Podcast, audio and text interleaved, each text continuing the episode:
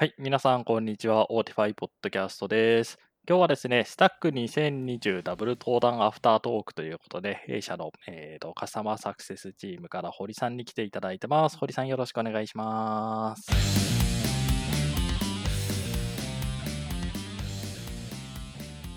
こんにちは、堀と申します。どうぞよろしくお願いします。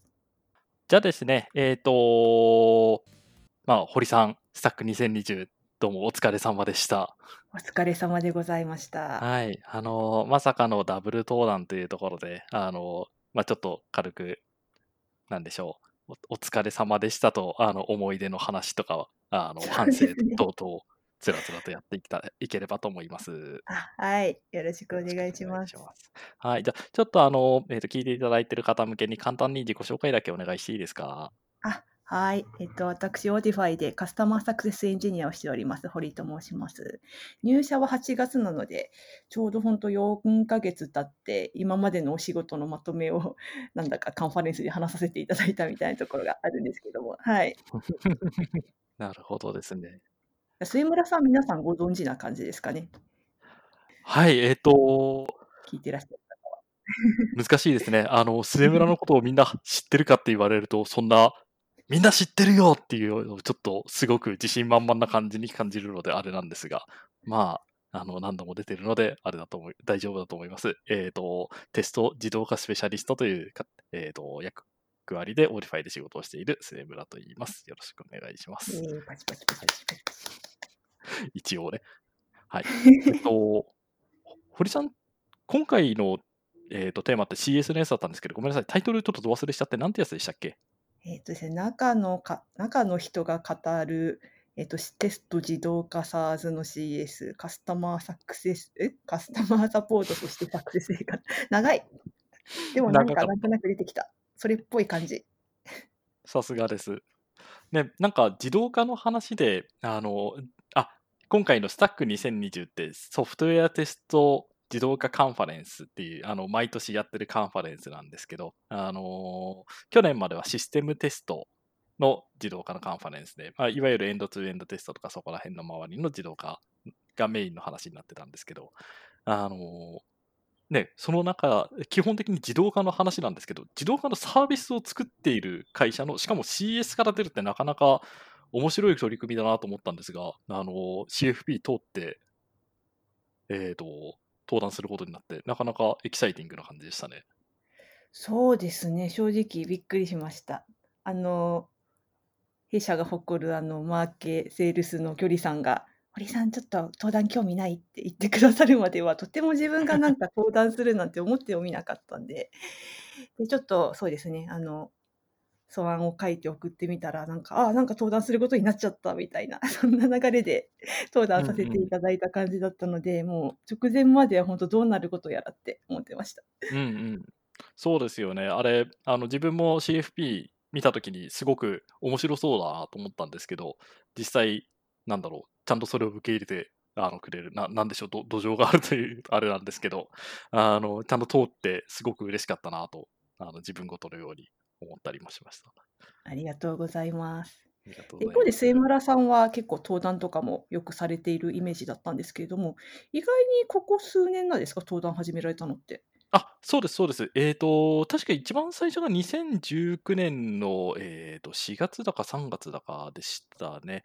あのーその年にセレニウムカンファレンス東京っていう、あの、セレニウムカンファレンスっていうのは毎年、あの、世界のいろんなところでやってるセレニウムのカンファレンスなんですけど、えっ、と、それが東京に来るっていうことが決まりまして、で、えっ、と、その事前勉強会で、えっ、と、登壇させてもらったのが、多分初めてですね。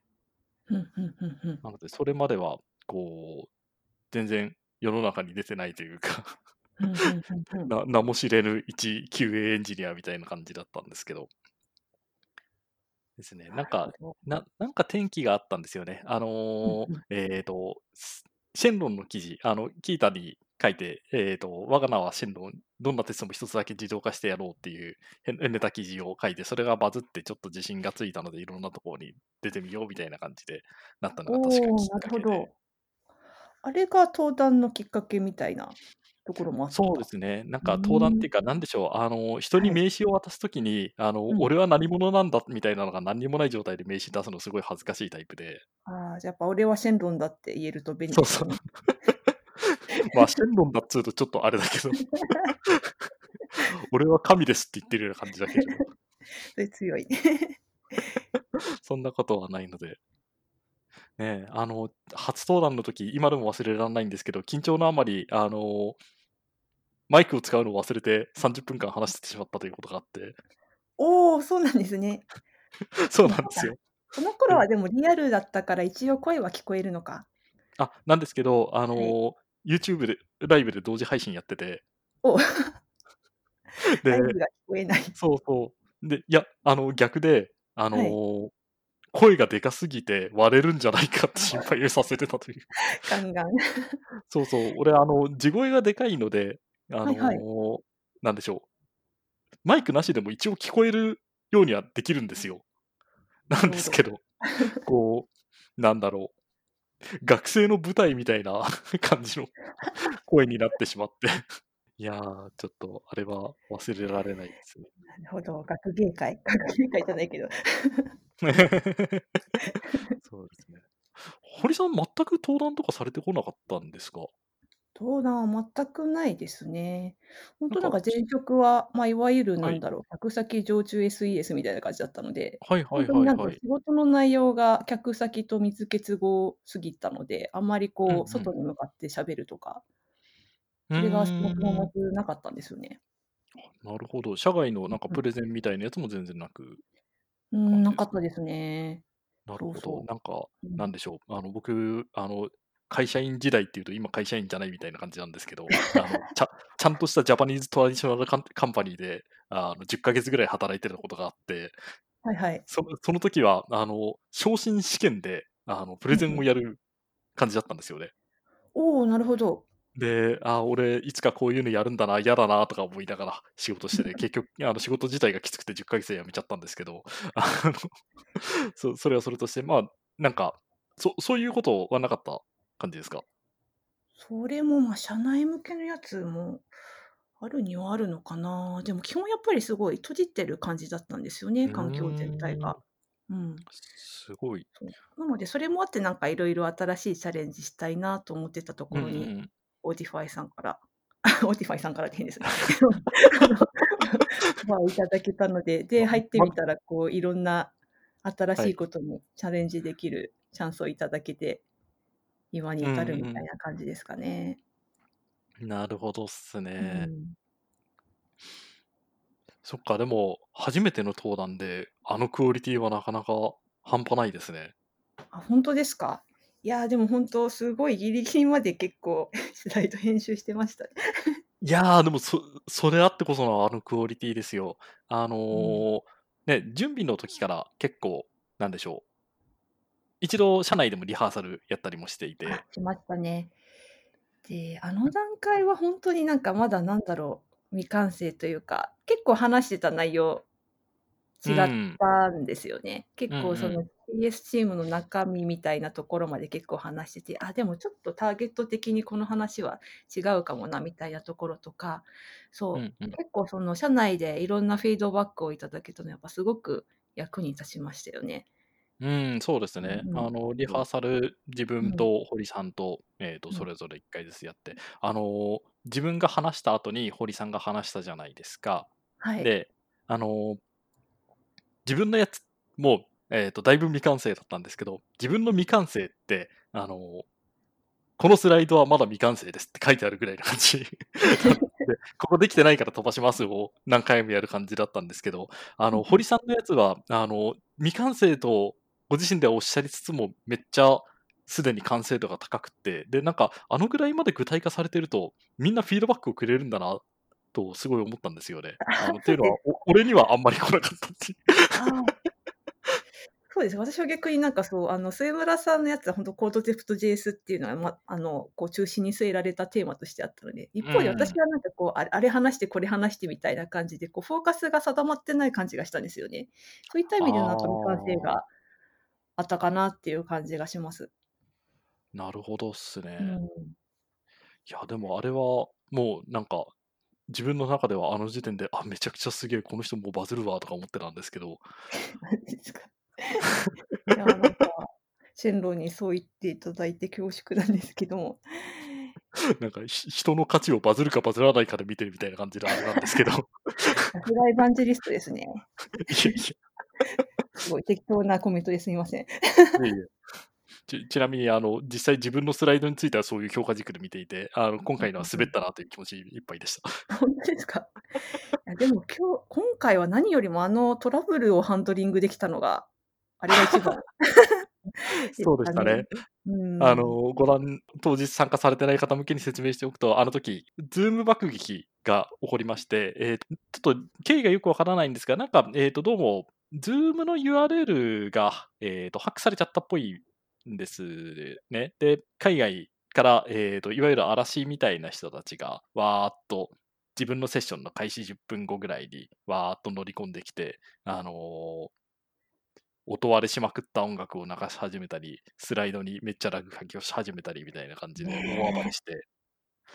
で、自分は何が起こったかわかんないんだけど、なんかノリのいい音楽が流れてきたから、とりあえず踊ろうぐらいな感じでやっていたら、あ後で、あ、これ嵐だわって思って。あ、それ、すごいのんきえ、踊り始めたのが先なんですか？うん、踊りなんでしょう、あの、考えるようん。り先に踊ってしまいましたね。さすが。さすが歌って踊れるテスト自動化スペシャリスト。生粋のダンサーみたいに言っちゃったけれど、実際なんか、なんでしょう、あの、その後、皆さんから、あの、登壇者の方の冷静な対応にびっくりみたいな感じで、あの、ご評価をいただけたんですけど、もう完全に棚ぼたというか、あの、あっけに取られてたので、もうとりあえず踊るぐらいしかできないなという感じでしたね。いや、あれはほんとに素晴らしい対応でしたね。多分自分がこれこれにあったら、うわ、どうしようって絶対なるところをこうあ、そうそう。あの、ほんとに堀さんに当たらなくてよかったなっていう気持ちでいっぱいでいや、したね。ほんと感謝ですね。そこはうまくハンドリングできる人を向こうも狙ってくれたのかわかんないすけど。たまたまでしょうね。うでも、ん。あの、自分はなんだかんだ、ええと、そう、数えてみたんですけど、今回の登壇で15回ぐらいなんですよ。ほうほうほう。ええと、確か。あ、うん2うん。年で15回って結構あ、ええと、インターナルのやつも含むんですけど、2年ではい。15回って相当なペースだなとは思うんで結すが。構ですね、それすごいすね。やばいですね。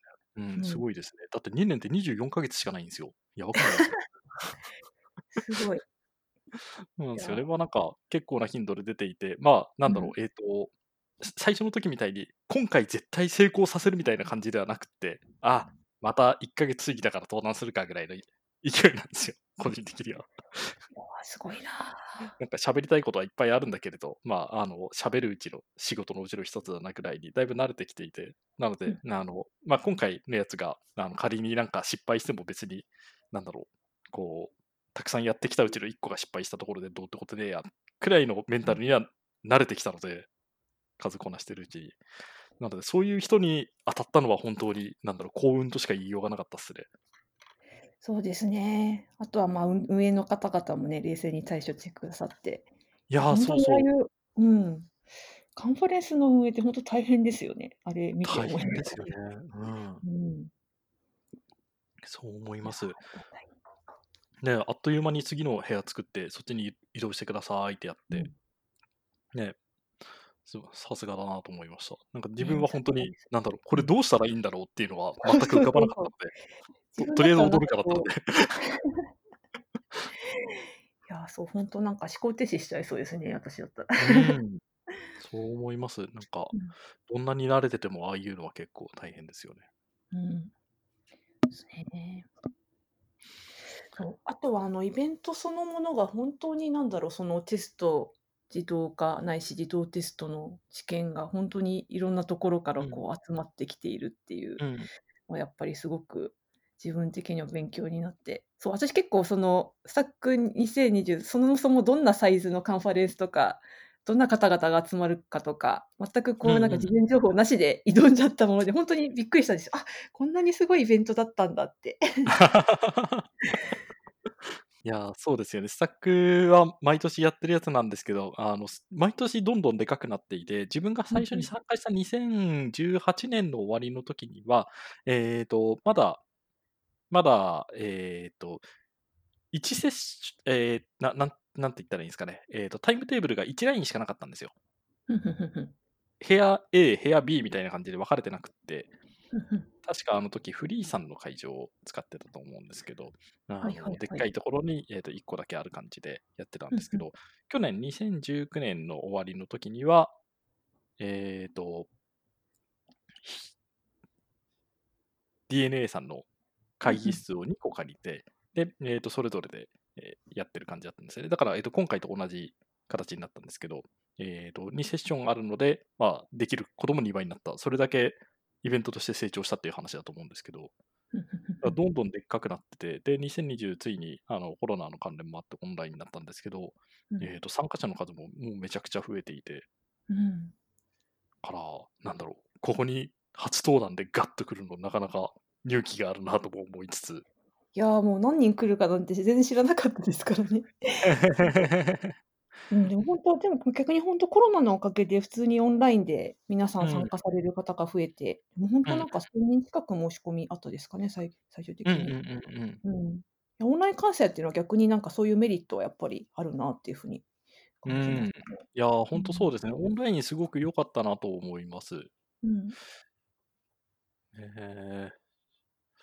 あれですね、でも最初にもちょっと話しましたけど、堀さん、今 CS でいらっしゃって、あの、他はい。の登壇者って基本的に、ええとテスターではないのかな、ええと、すじどテスト自動化に関わってる人みたいな形で。で、えっと、基本的には技術職だと思うんですけど、堀うん。さんだけ、ええと、ま、ええと、エンジニアではあるのはもちろん、ええと、存じ上げてるんですけど、ええと、テストという絡みからすると、ええと、うん。直接テストにがっつり関わってるわけああ、難しいな、ここ。ががっつり関わってるんだけれど、うん。あ、なんか、そうです。うほんとになんだろう、自分自身がなんかテスト自動化とか自動テスト作る経験があるかっていううんうん。と、ほぼほぼないですね。そうな昔んですよね。エサイヤでテストはしてたけど、基本手動テストだったので。うんうん。うんうんうん。あ、そうなんすね。でも手動テストうんうん。で一応やられてたことがあったんすね。あ、それはありますね。うーん、うん、結構何年。も前だけど。ああ、なるほど。じゃあ、なんかそこら辺も絡めてのあの発表だったっていう感じですかね。こう、つらみ手動手動テストのつらみも分かった上で、自動ああ、テストのそうですよね。SARS のサポートをする上でのうーん。大変さみたいな。はい、確かになんか Modify 入ったきっかけも、なんかその手動テストめんどくさいものをすごくなんだろう、負荷軽減してくれるこんなツールがあるんだっていう興味かうんらうん。来てる部分があったんで。なるほどっすね。どうですか、うん。他の登壇とか見てて結構学びありました？いや、めっちゃありますね。うーん、っていうのはですよね。ほんとに、そのサポートをやってても、やっぱどうやってもそのなんか自動テストにおける問題、うんうやっぱん。りあのフレーキーなテストの話ですとか、うん。あとはなんかべき当性が保たれてないテストみたいなところはいはいって、はいはい。ぱりその SARS を使ったなら SARS を使ったなりにやっぱり出てくるし、その問い合わせうーん。の内容を紐解いていくと、実はそういう原因だったみたいなことが非常に多いので、いや、めっちゃ、あ、うん。これでこれで失敗してたのか、あれはみたいなとかね、色々なんかこう思い出す問い合わせとかはいあっはいたりし。ますね。いや、そうですよね。うん。ね、なんかそうなんですあの、よね。フレーキーなテストの話とか、ね、うん。めちゃくちゃ、自分自身前職でもすごく感じてたやつだけれど、うんうん。こう、なんだろう、なかなかこう、パパーフェクトな回答が見出せないというか、どうしても行きうんうん。当たりばったりの対応になっちゃう感じはあうるので、ん。ま、なんかそこら辺もこれからどんどんなっていったらいいなと思いますね。うん。ちなみにそのフレーキーねテストの話の中で、あの、参加者の方が、ええと、あ、今回イベント、Zoom と Discord の2本立てで、Discord の方で、ええと、なんでしょう、あ、カンファレンス動画自体は Zoom でやってて、Discord の方でインタラクティブな、ええと、つまり、さ参加者みんなでのかコミュニケーションができるみたいな感じだったんですけど、あのニコ動の弾幕みたいな感じで、あのなんでしょう、ディスコードでやってる感じだったんですけど、なんかちょっと変だな、表現が。そう、あの、みんなコメントつけてて、で、あの、フレーキーなテストの話の中で、あの、参加者の方の一人が、えっ、と、フレーキーなテストを、なんだったんだっけな、えっ、と、検知して予防するみたいなやつだったと思うんですけど、あの、フレーキーなテストを削減するための論文を上げてくださってたりしたんですよね。なんかそこら辺の参加者同士で、あの、なんだろう、イベントの価値高めていけるみたいなのはすごく良かったですね。あとでちょっとそのその論文チェックしよう。確かに。ちなみに英語でした。あ、でも堀さんは英語は何も問題ないですね。いや、どうかな。結構なんか、がっつりしたやつだと、なかなか読むの時間かかりますよね。アカデミックなやつはね、あの、知らない単語が多すぎて困るんですよね。確かにちょっと小難しいやつは、ちょっと少しずつ、ゆっくり読むけど。いや、でも本当そうですね。あのカンファレンスは、やっぱりその初心者向けになんかこの本のこの章とか読むといいですよとか、経験者からうんうんこうアドバイスがもらえたりとか、うんそういった面でも非常にいいなって思いました。うんうんうんうん。ですよね。あちなみに今、初心者向けのっていうの出ましたけど、堀さんは主にどちらのセッション聞かれてました？初心者向けと経験者向けと。ああ、私はずっと A にいましたね。あ、えー初心者向けの方ですよね。はい。はい。はいはいはいはい。なるほどですね。えー、来年は経験者向けの方も。いや、ていうかなんか自分も実は A の方ばっかり聞いてたんですけど、あのーなんだろう、隣の芝はじゃないけど、A の方も面白いけど、B の方のコメント見てると、あっちも面白そうだな、みたいな感じでずっと悩んでたんですよね。そうそう。うんだから、あの、後日 YouTube に動画公開されるとのことなのですごく楽しみにしてます。ああ、そうですね。それをすごい楽しみです。ねえ、そうそう、そうなんですよ。自分のやつはどうなるかちょっとわかんないですけど。そうですね。あれかな、かなりうまく編集しないと 難しそですね。いうですよね。いや、なんかどんなにうまく編集しても、あの、うんそのタイミングで俺が完全にテンパってるので、あ、ここで何か起きたらみたいな感じに なっちゃうとは思うんですけどね。末村さんの踊りシーンはカットしないでほしいですね。いやー、なるほど。どうなんでしょうね。なんか、なんだろう、際どいところだけカットして、俺の踊りだけ入れると、登壇中に突然踊りさ出したやばいやつになっちゃう いや、いいじゃないですか。なんかすごい面白い。いやーねち、ちなみに今回、なんでしょう、あのー今回のイベントからサポートの実業務、サポートだったりサクセスだったりの実業務に対して、なんかフィードバックできそうなところってありました？そうですね。うん、やっぱりそのテストの失敗の原因みたいなところ、うん。さっきのそのフレーキーなテストの話とかもあるんですけど、やっぱりなんかうんうんその、そもそもやっぱ根本解決がやっぱ難しいというか、そもそもうん根本解決できたのかわかんないみたいな、その向こうのアプリの関係と、うんあと、オーティファイ側の関係。との中で、そその辺のなんでしょうね、その、なんだろう、サポートの限界？あるいはなんか、お客さんはどこまで望んでるだろうみたいなところとか、あうんまだちょっとなんだろう、自分の中でちょっとクリアにできてないんですけど、ーうん。そういったところは難しいなってやっぱり思いましたね。うんうーん、なるほどっすね。うん。そっか。あれですね、なんか今結構サポートというと、あの、堀さんの発表の言葉を借りると、あれ？これ、本当に発表の中で言ってたっけ？どうしよう。俺、リハーサルでしか言ってないことを言ってたらちょっと申し訳ないんですけど、あの、サポートはリアクティブなやつで、えっ、と、うんうんサクセスはプロアクティブなやつでみたいな話が確かあったとそうですね、思うんですけど。そうですね。はい、まさにはいまさに。そうそう、あれ、あの、そう、しあの、一緒に働いていて、あの、大変申し訳ないんですが、正直なところサポートとサクセスに違いを全然分かってなくて、あの時知ったっていう感じだったんですけど、うん。あまの、はい。そう、なんか結構失敗の方にフォーカスしちゃうんですよね。うん。うんうんなうんですけど、本当はこう、テストで、えっ、と、うまく動いていることが分かりました。そのうん。先っていうのも、なんだろう、うん。うまくい動いてるからハッピーで終わりにしちゃうよりも、なんかその先にもっと何か、なんでしょう、えっ、と、顧客が成功したって思えるようなサムシうん。ングがあるんじゃないのかな、と、ぼんやり思ってはいて、うん。うんうんうん。なんかそこら辺とかも、なんでしょう、こう、なんだろう、具体的に見つかん、わかんないんですけど、カンファレンスの中とかからヒントがあったりしたらいいなとか思っちゃったりしつつ、具体的にパッと出てこなかった。ああ、でも そうですね、わかります。結構やっぱり今、そのサポートでリアクティブな対応が結構中心になっていて、うんそのなんですか、そのお客さんがその、こういう SaaS を利用して成うん功する先にあるものっていうのが、多分自分たちの中でもまだそのサクセスの部分って十分に整理しきれてないところがあるんですよね。そうですよね。うん、で、当然その SaaS で全部あの解決できるわけでもないし、うん。うん。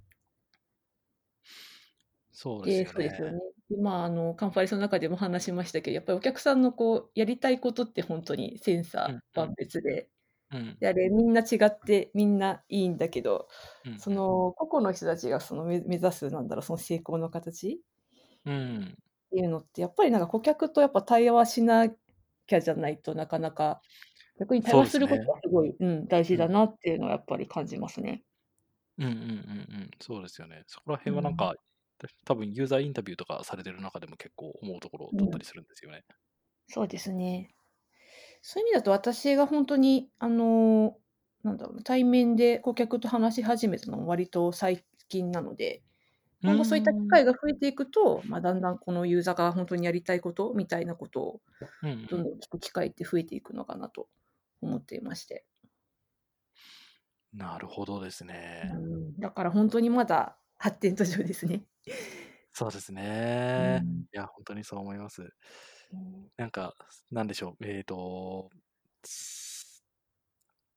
結構、カンファレンスの中でも、えっ、と、始めよう E2E テストみたいなところにフォーカスしてる人は結構多かったかなとも思うんですけど、うんうんえーと一方で、えーと、運用面での大変さだったり、えーと成功するテストがさかけました、その先、えーと失敗するまで動し動かし続けるだったり、みたいなところのペインも間違いなくあるはずで、うんでなんかちょっと本当に具体的なやつを 出せなくてあれなんですが、なんか断片的に、えー、とそういう感じを醸し出してた、えー、と発表者の方は結構いらっしゃったような印象があるんですよね。うんうんうんそうですねなんかそ。そうそうあの、そこら辺にも我々の方で、なんでしょう、開発者としても、えー、とカスタマーサクセスとしても、そういうところを、こう、いい感じに、うんいい感じにやっていきたいですよね。そうですね、本当にそう思います。あと私がすごくなんか印象に残っているのが、結構最初の方のセッションでかな、割と最初から完璧を目指さないようにしようって言ってらっしゃった方がありましたね。う。うんん、印象的で、まさにって思いましたね。Spotify の利用そうそうなんかも本当にその、最初からこう何でもかんでも Spotify でやろうとするとやっぱ積むので、うんうん、できるところからそう小さく始めるっていうのはすごく、うん、いいなと思いましたね。そうですね。うん確かに確かに。なるほどうん。ありがとうございます。はい。じゃあ、最後に、堀さんの方からイベント参加して、なんか、か感想とか ありますでしょうか？いやー、でもそうですね、ああいったイベントに出ると、そのはいなんだろう、テスト自動化とか自動テストっていうその全体のテーマから見た、その Spotify の立ち位置というか、そのうんうん広い世界から見た、まあ、一つの手段としての SaaS っていうのうのーんその位置が見えて、やっぱそこがすごく、なんだろう、勉強になったんですよね。そう、ここの、まあ、その会社の中だけにいると、本当にその、オーティファイをサービスサービスを提供するだけにフォーカスするけど、やっぱりたまにああいうなんでしょうね、もっと広い視野からオーティファイを見るみたいな、うんうん。うん、そういった観点が得られるのはすごい貴重な機会だったなと思います。なるほど。確かにそうですね。うん。いやー、わかります。なんか自分も前の会社で、えー、と一人でエンドツーエンドテストをゴリゴリ書いてたりしたときも、うんなんだろう、自分のやり方がちゃんと合ってるか自信ないみたいなところはすごくあって。で、なんでしょう。多分みんなそうだと思うんですよね。えっ、と、QA エンジニアの割合って、えっ、と、普通の開発エンジニアと比べると、格段に少ないはずなので。こう、社外、え社内で、えっ、と、知見が得られることっていうのはまず、まず間違いなく少なくて、社外に、こういう形で社外に出て初めてわかるみたいなところが結構あって、うん。っていう感じですよね。だから多分、うん Autify をご利用のお客様もきっとそういう気持ちを持ってらっしゃるうん。と思うんですが、えっ、と、堀さん、改めてですが、さっきはい。2020、本当にお疲れ様でございましおた。疲れ様でございました。またなんか、ぜひ、なんでしょう、こういった形で、そう、やっぱりテストエンジニア、QA エンジニアって、テストの勉強会にしか出なくって、うんえっ、とう、他の業種が何やってるかとか全然わかんない。まあなんかこれは、えっ、と、どの職種にも言えることだかなとは思うんですが、結構知見がうん。凝り固まっちゃってるみたいなことはあると、個人的には思っていて、そんなうん中で、うん。あの、堀さんの発表が、ソフトウェアテスト自動化カンファレンスに出たのは、すごく、なんでしょう、業界にとって有意義なことだと、個人的には思っていますので、あの、ああ、これを聞きの方に恐縮でございます。いえいえ、でも確かにちょっと異色ではありましたよね。その、SARS の CS っていうのってやっうん。ぱり、あの中だとかなり、うん、珍しい立ち位置というか。そうですね。うん。そう。めちゃくちゃ異色でもありつつ、でも、やっぱり異色だったからこそ受け入れられたというか、えっ、と、うん。そういうのも含めて、えっ、と、なんだろう。こう、やっぱなんか個人的にはテスト自動化みたいなのを、えっ、と、テスターとか QA の中だけにこうまとめちゃうのはすごくもったいないことだなというふうに思っているので、うん。そういった意味でも、えー、と CS の方とかが今後ここの分野に積極的に参加して知見を共有していただけるとすごく嬉しいなというふうに思ったりもしています。いやー、めっちゃいい話ですね。そうあのい いい感じにまとめるのがうまいんですよ、俺。さすがでございますね。だからみんなすごく納得感を持って あのうん。帰ってくださるんですけど、家に帰るとふと、あの人何言ってたんだっけ？中身がなかったなみたいな感じに思われることが多くて。そんなことないでしょ。はい。